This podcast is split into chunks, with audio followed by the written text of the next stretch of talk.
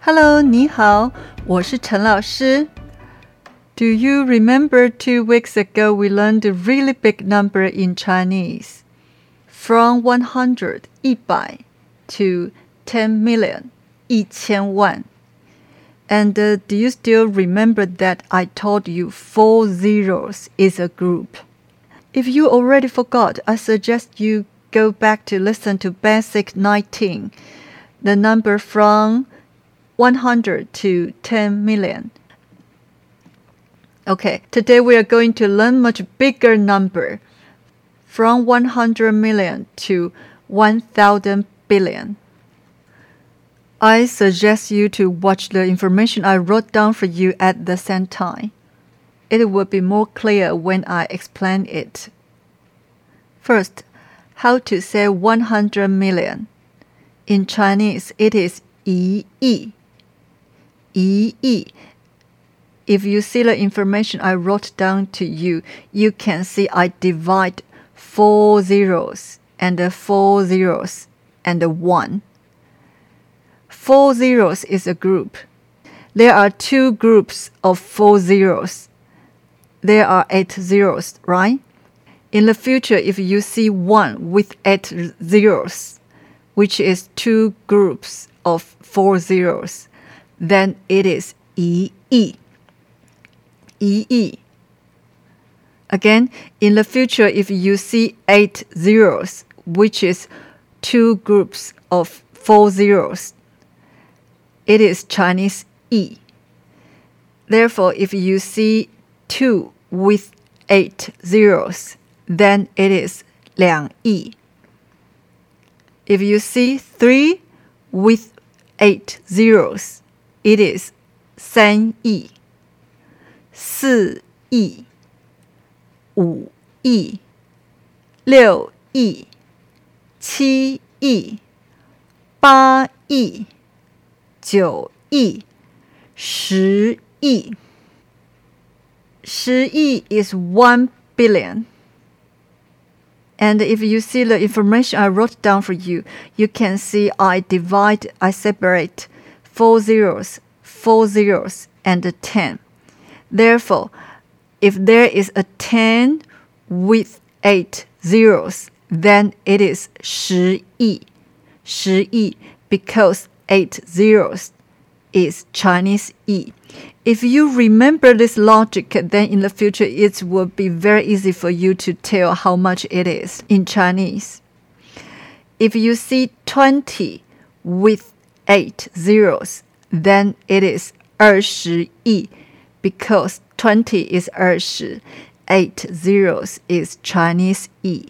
Therefore, it is 二十亿,二十亿. If you see 30 with 8 zeros, then it is 三十亿,四十亿,五十亿,六十亿,七十亿, 八十亿,九十亿,一百亿,一百亿 is 10 billion. If you see the information I wrote down for you, you can see I separate, I divide four zeros, four zeros, and 100. 100 in Chinese is 一百,一百 with eight zeros. It is 一百亿,一百亿.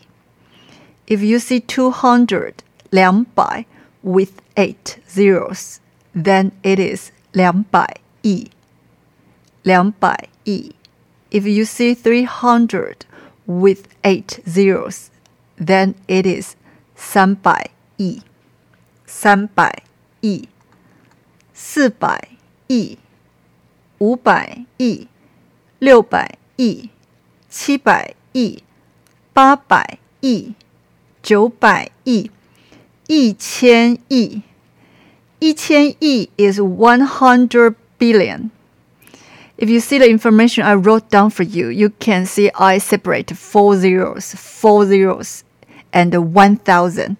There are two groups of four zeros. Therefore, 1000 一千 with eight zeros it is 一千亿。